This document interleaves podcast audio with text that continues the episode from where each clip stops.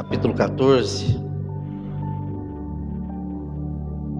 Nós somos gratos a Deus pela oportunidade, mais uma vez, de estar aqui com os irmãos.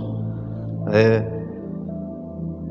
e vamos ainda meditar um pouco na palavra de Deus.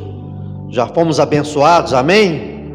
Glória a Deus, né? que Deus continue abençoando a criança que toma leite de cabra, de vaca, e que tudo faça bem para ela, em nome de Jesus. É. Hoje nós trouxemos ali o irmão Bebeto com a gente, o Fagner com a família dele, a Luziene e seus dois filhos. Que Deus possa abençoar eles também em nome de Jesus, né, por se fazer presente aqui para cultuar a Deus com a gente. Glória a Deus. Evangelho de Mateus, capítulo 14, versículo 22. Quem encontrou, diga amém. Glória a Deus. Logo em seguida ordenou Jesus aos discípulos que entrassem no barco e fosse adiante para o outro lado, enquanto ele despedia a multidão. Despedida a multidão, subiu ao monte para orar em particular. Ao cair da tarde, estava ali sozinho, entretanto, o barco já estava no meio do mar, atingido pelas ondas, porque o vento era contrário. Na quarta vigília da noite, dirigiu-se Jesus a eles, andando por sobre o mar. Os discípulos, vendo caminhar sobre o mar, assustaram-se, dizendo: É um fantasma, e gritaram de medo. Jesus, porém, imediatamente disse-lhes: Coragem, sou eu, não tenham medo. Respondeu-lhe Pedro: Senhor, se és tu, manda-me ir ter contigo sobre as águas. E ele disse: Vem. E Pedro, descendo do barco, andou sobre as águas para ir ter com Jesus mas observando o vento forte, teve medo e, começando a afundar, clamou: Senhor, salva-me. Imediatamente, Jesus estendeu a mão, tomou e lhe disse: Homem de pequena fé, por que duvidastes? Quando entraram no barco, o vento cessou. Então os que estavam no barco adoraram, dizendo: És verdadeiramente o Filho de Deus. Amém, irmãos? Glória a Deus. Eu queria, através desse texto, tirar lições para as nossas vidas. É, comparar os versículos do texto com a nossa vida atual hoje. O que nós lemos aqui, o relato bíblico, é que no versículo 22 diz assim: que Jesus ordenou que os discípulos entrassem nesse barco. Foi uma ordem do mestre. Vocês entram no barco e vão para o outro lado. E Jesus foi para outro lado.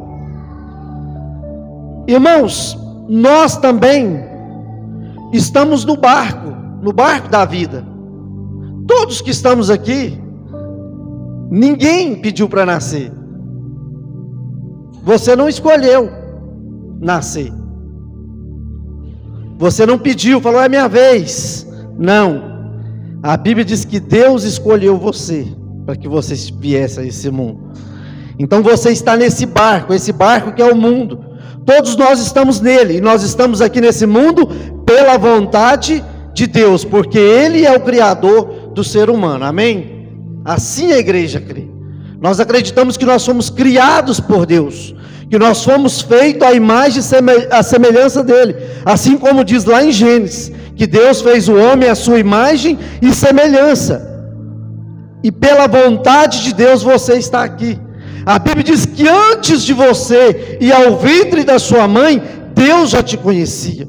Ele já havia feito o plano de te trazer para esse mundo. Então ele nos colocou nesse barco no barco chamado barco da vida, onde nós nos encontramos. E o que é a vida? A vida é uma dádiva, é um presente de Deus para mim e para você. Você ama a sua vida? Diga amém. Porque tem pessoas que não amam a sua vida, que chega ao ponto de tirar a própria vida mas você recebeu um presente de Deus. Sabe quantos podiam estar no seu lugar? Você que já estudou, sabe como é que é a fecundação? para o ser humano nascer? Milhares, milhares, milhares morreram e só entrou você. E quando entra, irmãos, que nasce gêmeo, me parece que divide, é a metade para cada. Mas entra um. E no meio de milhões, você foi escolhido a dedo por Deus, Ele te ama. E Ele te colocou nesse barco da vida. E nesse barco nós temos algumas surpresas. O que é a vida? A vida é uma dádiva, é um presente de Deus. A vida, irmãos, ela é uma alma dentro de um corpo. Sabe o que, é um frasco de um perfume? Maravilhoso perfume por fora, mas a essência que está dentro do perfume, ela é bem maior e bem mais valiosa do que o que está por fora. O que está dentro de você vale muito mais do que o seu corpo. Se você ler no Salmo de número 8, o salmista ele pergunta: Deus, quando eu vejo as tuas grandezas, as obras das tuas mãos, eu me pergunto: quem é o homem para que o Senhor se lembre dele? E aí Deus vai responder que um pouco menor do que os anjos, Deus nos fez e nos capacitou de uma forma tão grande que nós dominássemos sobre tudo aquilo que já havia sido criado. É por isso que o ser humano ele domina sobre todas as coisas que existem no mundo, porque Deus fez o homem a sua imagem e semelhança e um pouquinho menor do que os anjos. E esse é o tamanho da capacidade de um ser humano. E você foi feito, você hoje está aqui no barco da vida, onde Jesus te colocou, onde Ele te pôs. E nessa vida, irmãos, nós passamos é, é, por momentos difíceis, assim como a irmã passou. E essa vida maravilhosa, esse corpo perfeito que você tem, o que Deus fez, ela tem um inimigo. O inimigo da vida é a. O inimigo da vida é a morte. Porque nós nascemos, vivemos, crescemos, né? E quando crianças somos inocentes, né? Igual essa criancinha que está aqui na frente. E quando a gente começa a crescer, que começa a ver o entendimento, e aí então você se depara, daí a pouco alguém fala para você assim: um dia você vai morrer. E é o primeiro susto que você toma. Porque até então você sabia só que existia a vida e você era inocente, vivia sem preocupação nenhuma. Até o dia que alguém fala para você que a morte existe, que você vai morrer. Por isso essa vida maravilhosa que nós temos, ela tem um inimigo, um inimigo chamado morte. E então, irmãos, é aqui que entra a minha, o meu pensamento com os versículos porque quando nós chegamos nesse momento, e aí então nós vamos começar a entender o que é a fé, o que é, é ser crente, o que é ter uma religião, o que é estar ligado em Deus. Porque então Jesus vem e se apresenta a nós. Jesus vem e se apresenta a mim e se apresenta a você. Mas ele se apresenta em forma de Deus. Aqui ele está andando por sobre as ele vem andando sobre as águas. E quando ele está andando sobre as águas, os discípulos veem aquilo. Imagina comigo, o mar era madrugada, o mar revolto, e de repente vem um ser caminhando por sobre as águas. O que que eles falaram? É um fantasma e tiveram medo. E aí que Jesus se apresenta a eles como Deus. Por quê? Porque ser humano não caminha sobre as águas. Para caminhar sobre as águas, tem que ter poder sobre elas. E Jesus tinha o poder e tem o poder sobre as águas. Por isso, ele andou sobre as águas. E ele se apresenta a eles então como Deus. Assim como ele se apresentou a você como Deus. Quando você às vezes saiu da inocência, e você agora ficou com medo da morte, às vezes a sua mãe ou seu pai ou alguém falou para você, mas fique tranquilo, Porque teve um homem que morreu lá na cruz do Calvário e vai te ressuscitar. É assim, irmãos. O inimigo da vida é a morte. Às vezes ficamos com medo dela, mas deixa eu te dizer uma coisa: Jesus se apresenta a nós como Deus, e ele diz em João 14,6: Eu sou o caminho, a verdade e a vida. E ele diz mais em João 11, 25: Eu sou a ressurreição e a vida. Quem crê em mim, ainda que esteja morto, viverá. Você crê em Deus? Diga amém. Você crê em Jesus? Diga amém ainda que você morra, você vai ressuscitar, pelo poder do nosso Senhor Jesus Cristo. Então, quando a, a, morte se apresenta como inimiga da vida, Jesus então vem e se apresenta como Deus para mim e para você, e ele vem, a Bíblia diz em, em, João 10, 10 que ele vem, e ele diz assim: o ladrão vem para roubar, para matar e destruir, mas eu vim para que vocês tenham vida e vida em abundância. Creia, creia em Jesus Cristo, crede em Deus, crede no Senhor, tenha vida, caminhe. Sabe, irmãos, não fique muito preocupado. Vamos tirar, vamos é, é, despreocupar um pouco, perder as nossas ansiedades, saiba de uma coisa: Ele morreu no Calvário, ao terceiro dia Ele ressuscitou, e a promessa é essa: aquele que crê em mim, ainda que esteja morto, vai ressurgir, e Ele vem para te dar vida e vida em abundância. Que Deus te abençoe, que você seja próspero, que você tenha vida, saúde, longanimidade nessa terra. É assim que devemos viver. A nossa fé não pode estar limitada a quatro paredes, não pode estar limitada é, a num céu que nós vemos. E quando o inimigo se apresenta, nós não podemos nos retroceder e olhar para onde não deve olhar, não. A nossa fé tem que estar firmada em Jesus e saber que as promessas dele não se limitam somente a essa terra, as promessas dele são eternas nas nossas vidas. Irmãos, mas nesse barco da vida, nessa vida nós encontramos é, é, é com várias coisas, igual a irmã passou essa luta, imagina, 37 dias, a criança chorando, a gente fica uma noite sem dormir, já é uma tristeza, misericórdia.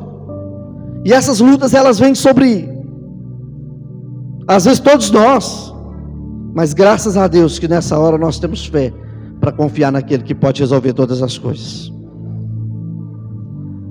Irmãos, e agora, quando a gente então se depara com esse medo que a gente é, tem Jesus se apresentando a nós, né? Porque nós vivemos num país cristão e querendo ou não, Cristo é o, é o nome mais pregado e vai continuar sendo, ainda que seja pela igreja católica, é, a igreja evangélica, está aí sendo pregado. Então não tem como fugir da realidade. Ele se apresenta a nós e ele se apresenta com a salvação, porque ele é Deus. E quando ele vem andando por sobre aquelas águas, e que aqueles homens então têm medo, ele então, irmãos, Jesus vai falar uma coisa para eles. Jesus fala assim: Não tem mais, sou eu.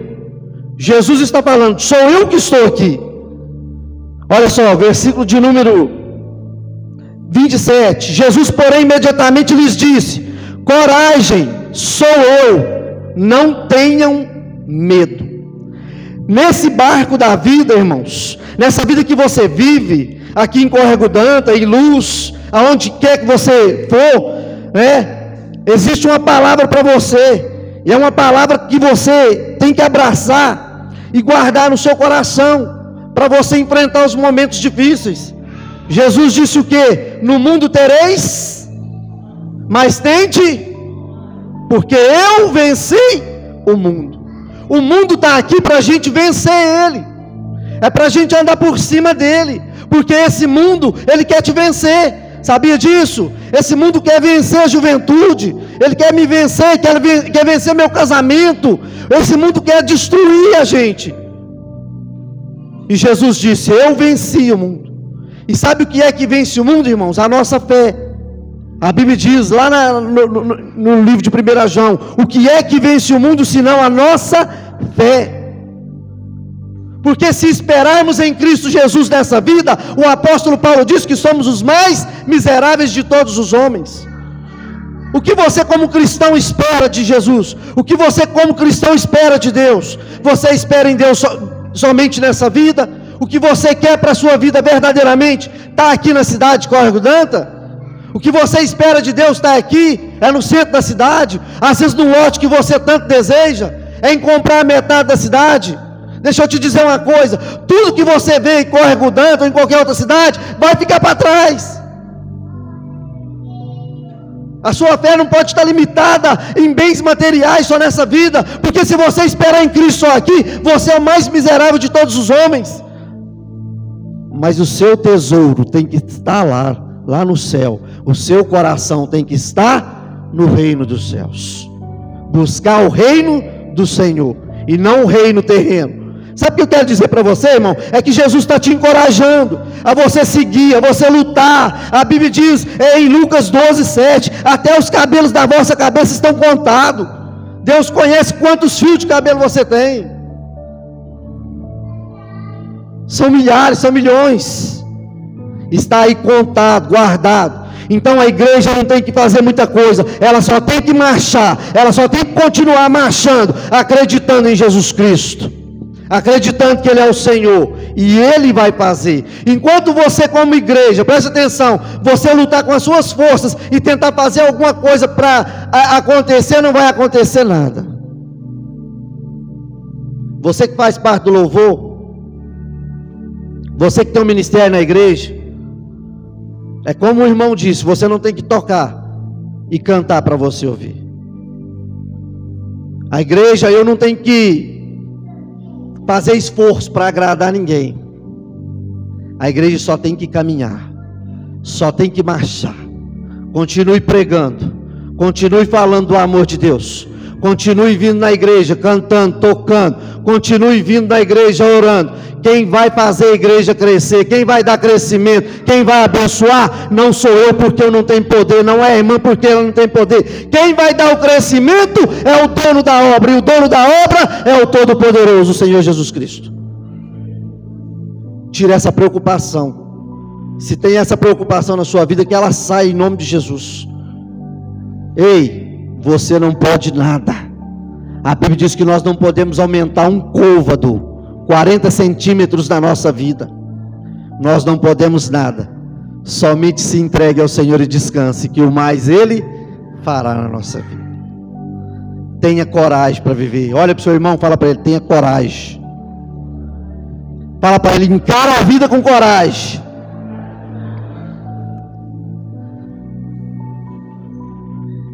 Sabe, irmãos, a cada dia nós precisamos disso. Às vezes é tão difícil. Mas sempre tem uma palavra positiva de Jesus para as nossas vidas. Sempre tem algo de Deus para as nossas vidas.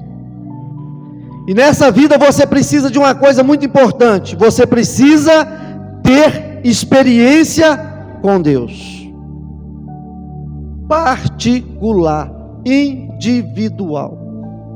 Ninguém ora a Deus vai ficar orando a Deus a vida inteira por você. Você precisa ter uma experiência individual com o Senhor. Olha só que interessante. Quantos homens tinha no barco?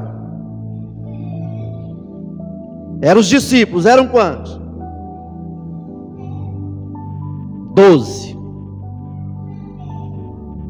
Quando eles viram Jesus, quantos podiam sair do barco? Todos. Mas quando Jesus fala, sou eu, não tem mais, Pedro, que era sanguíneo e carudo demais, é o Senhor. Então manda eu ir aí, eu quero. Os outros também podiam ter pegado carona, irmão. Podia ter ido todo mundo, mas não. Pedro teve ousadia. Pedro vai viver uma experiência individual com Deus. E essa ninguém pode viver por você. Tem que ser você individualmente para ter essa experiência e saber que é Deus que está falando com você, que Ele cuida de você, que Ele trata com você.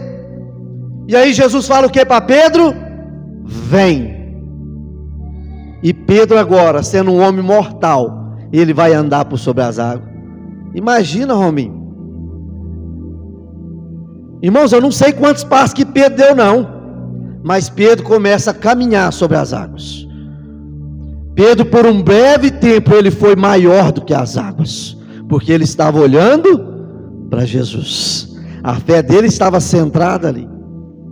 Você precisa ter uma experiência com Deus, porque ao nascer, ninguém nasce por você, e na hora de você partir desse mundo, ninguém vai partir por você, é você e Deus.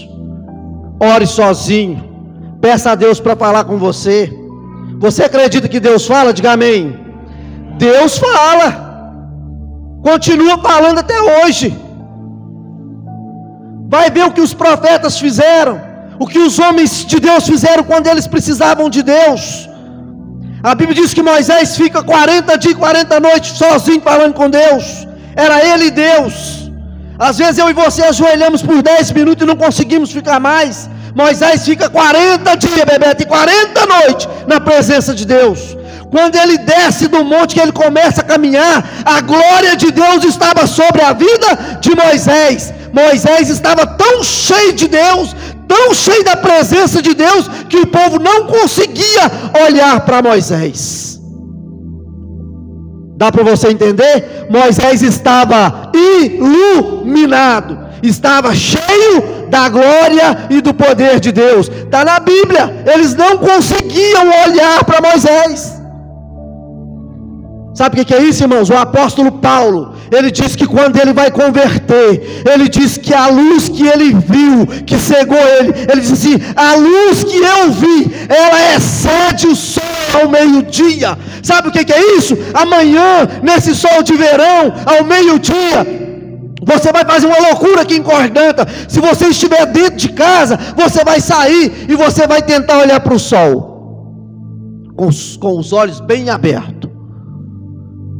Se você conseguir ficar 30 segundos com os olhos abertos, olhando para o sol, sem dar uma piscada e sem os seus olhos escurecer, você pode ir lá em luz pegar meu carro, porque os olhos humanos não conseguem. A luz que tinha em Moisés era a luz que excedia a luz do sol. O cientista diz que se o sol se aproximar um pouquinho da terra, queima todo mundo aqui, todo mundo é queimado. Tamanha é a glória do sol, mas a glória grande e poderosa mesmo é a glória de Jesus que anda sobre o sol. A luz dele excede qualquer e toda luz. A luz de Jesus e Pedro agora vai ter essa relação com Deus individual. Irmãos, Jesus trabalha no corpo da igreja, mas Jesus quer trabalhar individualmente na sua vida. A salvação ela é individual. Ninguém vai subir agarrado. A Bíblia diz que dois estará na cama e vai subir um. Dois vai estar trabalhando e vai subir um. Está entendendo o que Deus quer falar com você nessa noite? A sua vida espiritual é você e Ele, é você e Deus. Você tem que saber quando Deus fala com você e quando Deus não fala. Eu não sei discernir, irmãos. Ore e peça a Deus. A maior forma de Deus falar. Eu creio em profecia. Deus fala no meio dos louvores. Deus fala através de sonhos. Mas a maior forma de Deus falar está aqui. É a palavra dele. Deus não sai daqui. Se alguém te entregar alguma coisa que estiver fora da palavra de Deus, meu irmão, pode sair fora. A, a, a palavra verdadeira de Deus está aqui. É a Bíblia. Agora, Deus fala individualmente? Fala. Eu, eu, eu, não sei se já contei esse testemunho. Uma das maiores dificuldades da minha vida foi quando eu fui perder minha mãe. Não tem muito tempo. E de vez em quando Deus fala comigo em sonhos. E a, às vezes a gente sonha e a gente ora buscando de Deus discernimento, porque tem muito sonho que é, que é ocupação da. A Bíblia diz que, que às vezes os sonhos são muita ocupação da alma. Ou seja, você viu um filme e às vezes você sonhou com um pedacinho daquele filme. Já aconteceu isso com alguém aqui? Ou só comigo? Já aconteceu com você? Não é? Aquilo ali ficou guardado só foi ocupação da alma. Mas tem sonhos que são da parte de Deus. Você sabia que Deus fala através de sonhos? Deus falou sonhos com José. Deus falou em sonhos com José, pai dele.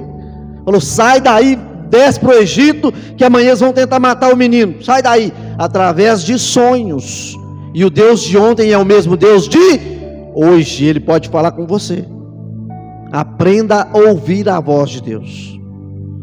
E a minha esposa está ali, ela lembra. A minha irmã me ligou. Eu tive um sonho.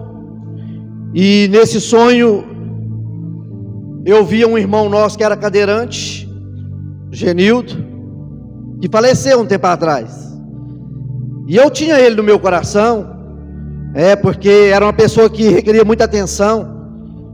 E a gente tenta amar o outro sem olhar para os defeitos deles. Porque se eu for olhar para os seus defeitos, eu não vou amar ninguém. O verdadeiro amor é esse, irmãos. É amar o próximo como a si mesmo.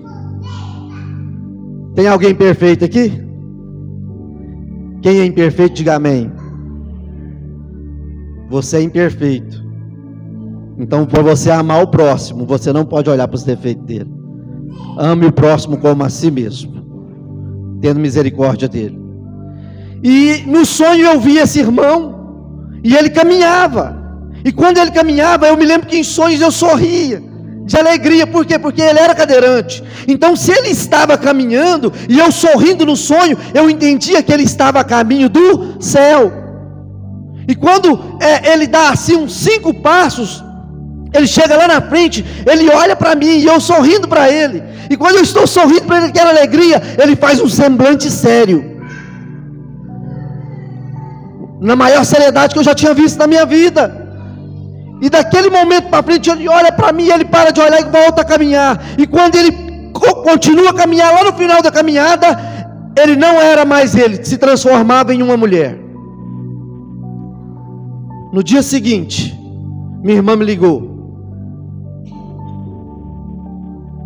Dia seguinte, não, cinco dias depois, eu fiquei meditando aquele sonho, orando. Foi uns cinco dias depois, eu fiquei meditando, e aí o telefone tocou. Minha irmã Soraya ligou. Silvia, nossa mãe foi internada, ela não está bem. O sonho veio de mim assim na hora. Cheguei para minha esposa, está ali, ó, cinco dias antes. Falei, Ana, minha mãe está indo embora. Passados alguns dias, minha mãe faleceu. E eu tinha certeza que Deus tinha falado comigo. Por quê? Porque uma das coisas mais difíceis de perder, viu? Você que tem, é mãe. Mãe é chata, mãe aborrece, mãe corrige, mãe fala sim, mãe é isso, é aquilo outro, não quer saber. Mãe é uma coisa tão interessante que quando é criança, dependência total. Até 10 anos é super é, é, heroína, faz tudo. Chega aos 12 começa a desprender. Aos 14 vai lembrando pouco da mãe. Aos 18, às vezes nem sabe quem é pai, quem é mãe mais. Aos 24, aí que esqueceu de tudo. E quando chega lá na frente, é que vai ver a falta que faz. Irmãos, Deus falou comigo, sabe o que, que é? Deus me consolou, mostrando que a minha mãe, que a minha mãe estava partindo para o reino dele. Deus fala, e Ele falou comigo, e Ele pode falar com você. Chorei no velório da minha mãe, chorei. Mas sabe o que é um choro? Triste e ao mesmo tempo alegre? Saber que ela está nos braços do Senhor Deus. Porque a vida ela te apresenta esses momentos, você vai passar por isso. E Pedro agora anda por sobre as águas, tendo experiência com Jesus, é, tendo um contato individual com Jesus, e ele anda sobre as águas. Davi, quando ele chega, irmãos, é, para enfrentar o gigante, ele traz em si a experiência que ele já tinha com Deus. Porque quando ele chega lá, um menino pequeno, raquítico, Saul, que era o rei forte, falou para ele: Você não pode matar esse gigante, porque você é fraco, você não vai conseguir matar o gigante. Aí Davi fala para o rei o que? Olha, rei Saul, saiba de uma coisa o Deus que me livrou lá atrás, eu já matei um urso e um leão pelas mãos de Deus sobre as minhas vidas. Esse mesmo Deus vai me ajudar e eu vou matar esse gigante. Todas as experiências que você viver para com Deus, Todos os momentos de dificuldade que você já passou, que você vier a passar, Deus vai estar com você. Ele já te deu vitória e vai te dar vitória. Guarda essas vitórias no seu coração, porque quando o gigante tentar te afrontar, você vai dizer: Eu venho a ti em nome do Senhor, o Deus dos exércitos. Guarde no seu coração as experiências que você tem e vai ter com Jesus. Amém, irmãos? O Deus de ontem é o mesmo Deus que faz hoje e vai fazer amanhã na sua vida. Você precisa ter experiência, ter contato com Jesus. E você precisa ainda, para você não afundar, para você não naufragar nessa vida, vou te contar três coisas que você vai fazer e que Pedro fez. Primeiro, a Bíblia diz que Pedro, então, agora ele começa a andar e ele começa a olhar para os lados e ele duvidou. Você sabia que Pedro não duvidou quando ele estava em cima das águas? Ele duvidou antes. Se você ler o texto, você vai ver Pedro falando o quê? Se és tu, Senhor, manda eu ter contigo sobre as águas. Se é ponto de dúvida. Quando Jesus chega para você, já mocinho, adolescente, fala assim: Não temas a morte, porque eu venci a morte. Você tem que fazer só uma coisa: é acreditar que Ele é o Senhor sobre as mor a morte. Amém. E acabou. Ele já venceu, ressuscitou. Nós só temos que crer. Pedro não, ele duvidou: Se és tu, manda. Duvidou já dentro do barco. E mesmo assim, ele começa a caminhar. A primeira coisa que você precisa, para você não afundar nessa vida, para ela não te ganhar, é deixar a dúvida entrar no seu coração. Você está no lugar certo, na hora certa, no momento certo, ouvindo a palavra certa para você. Sabia disso? Às vezes a palavra, às vezes vem de encontro com você, não era o que você queria ouvir, mas é o que você precisa. É da palavra de Deus na sua vida, porque ela vai te dar a vitória. Então o que você precisa para não afundar? Você precisa ter fé. Creia. A fé é acreditar naquilo que não existe. É acreditar naquilo que você não pode. Porque o que pode fazer, o que eu posso fazer, o que você pode fazer, é simples. Eu posso levantar esse copo. Isso é coisa, é a fé natural. A fé que agrada a Deus é uma fé sobrenatural. Você sabia que só tem uma coisa, Bebeto, que agrada a Deus nas nossas vidas? Verdadeiramente? Às vezes você pensa que é é tanta coisa que agrada a Deus que você faz, quando na verdade só tem uma coisa que agrada a Deus, e ela puxa todas as outras. É você ter fé, porque sem fé é impossível agradar a Deus. Então, se você tem fé, você agrada a Deus. E se você está aqui nessa noite, é porque você tem fé no Senhor. Então você precisa ter fé e não duvidar. Outra coisa que você precisa fazer para não afundar. Você não pode tirar os olhos de Jesus. Veja que Pedro está caminhando. Aí a Bíblia diz que as ondas começam a levantar. E Pedro então ele deixa de olhar para olhar para as ondas, para olhar para o vento. Jesus está ali, mas tem um vento de cá, tem outro vento de cá, e tira o seu foco de Jesus e você começa a afundar, porque foi olhar para onde não devia. Que é um segredo. Você veio para a igreja hoje, você veio cultuar a Deus. Quem veio para adorar a Deus, diga amém. Então você não tem que olhar para o seu irmão da direita e da esquerda.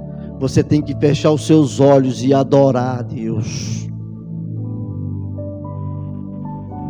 Porque tem gente na igreja, irmãos, que às vezes conta o tipo de roupa que a outra estava, o cardápio estava desamarrado, mas a adoração a Deus, centra, centralizar a sua visão, olhando firmemente para o Autor e Consumador da minha fé.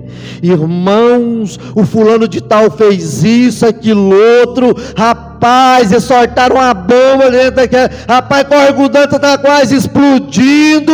Só, você não está vendo o que está acontecendo com o irmão da direita e da esquerda? Não, olhando firmemente para o autor e consumador da minha fé, porque o irmão da direita e da esquerda é falha, mas aquele que está lá, ele é perfeito.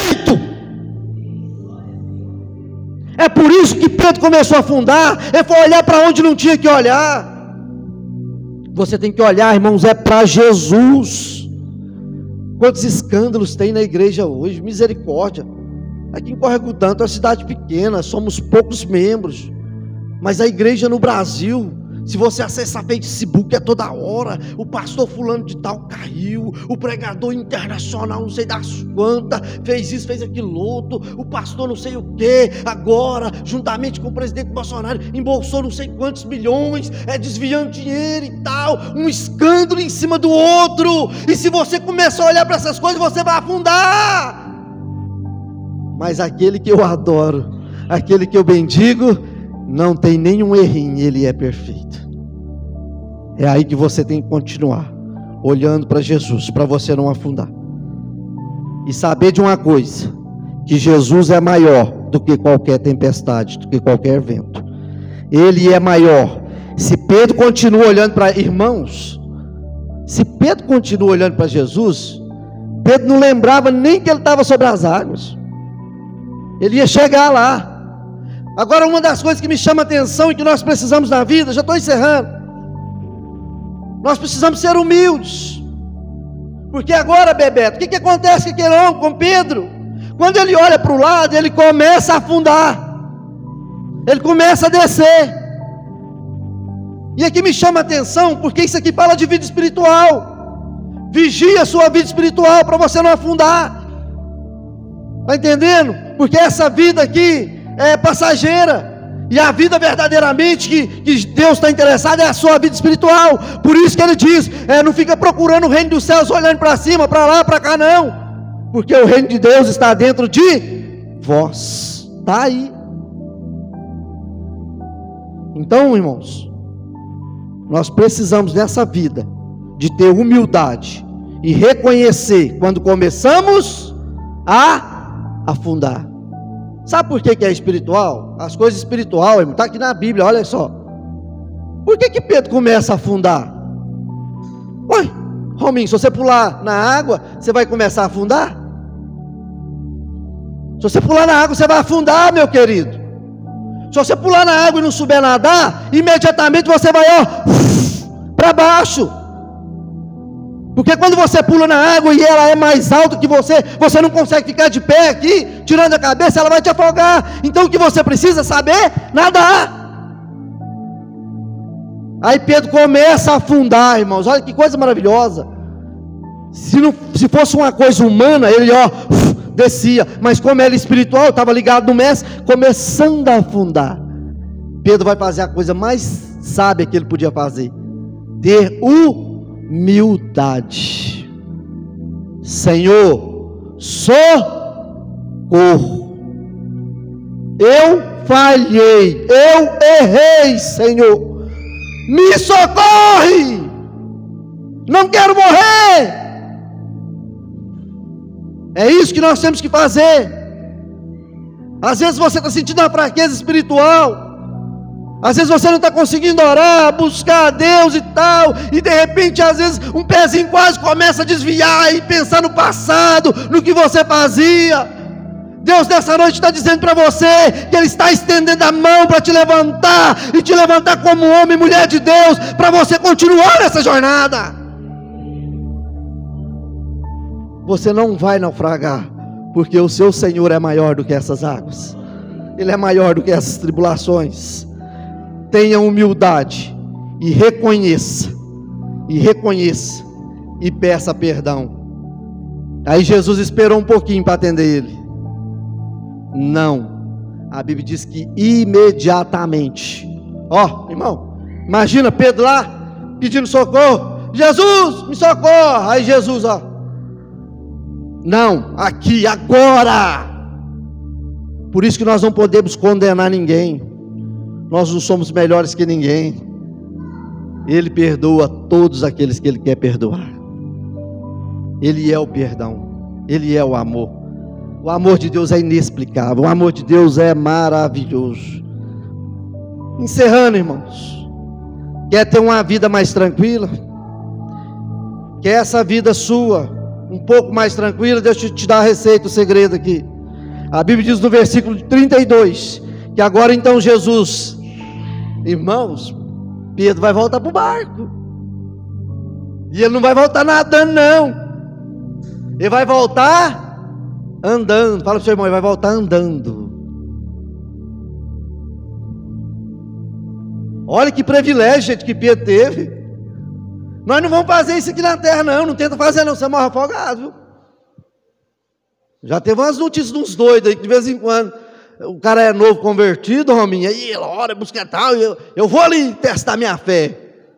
Não, não tem necessidade. Não tem necessidade. Não tem que fazer essa loucura. Então, irmãos, nós precisamos, para viver uma vida tranquila, nós precisamos andar de mãos dadas com Jesus. Pedro agora estava agarrado na mão do Mestre. Vê a cena comigo. Pedro começou a afundar. Olha Pedro agora, ó. Não solto das mãos do meu mestre. Agarrado com ele. Porque enquanto você estiver agarrado com Jesus, você vai andar sobre toda e qualquer água.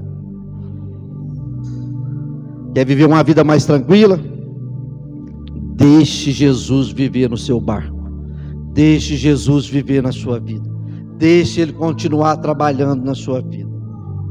E a Bíblia diz, para encerrar, que agora eles voltam para o barco. E todos os outros ali, vendo o poder de Jesus, eles falam o quê? Verdadeiramente esse é o Filho de Deus. Glorificaram ao Senhor. Sabe o que eu quero te dizer? Que nessa sua vida, o maior, a maior verdade que existe é que toda honra, toda glória, todo poder pertence a Jesus Cristo. Tudo que ele fez ali, irmãos, foi para a glória dele. Jesus já sabia que quando ele entrasse para dentro do barco, todos eles iam glorificar ele, dizendo que ele era o Senhor. Tudo que existe, tudo que há, é para a glória dele. Pai nosso que estais no céu, santificado seja o vosso nome.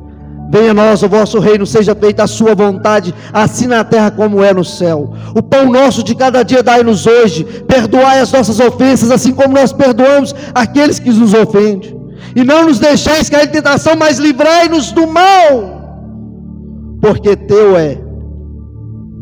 Vamos lá? Teu é o poder, o reino e a glória para sempre. Amém. Você pode levantar, ficar de pé, dando um glória a Deus. Todo poder, o reino, glória, majestade pertence a Ele. Sabe por que, que você existe? Para dar glórias a Deus. Sabe por que, que os ímpios existem? Para dar glória a Deus.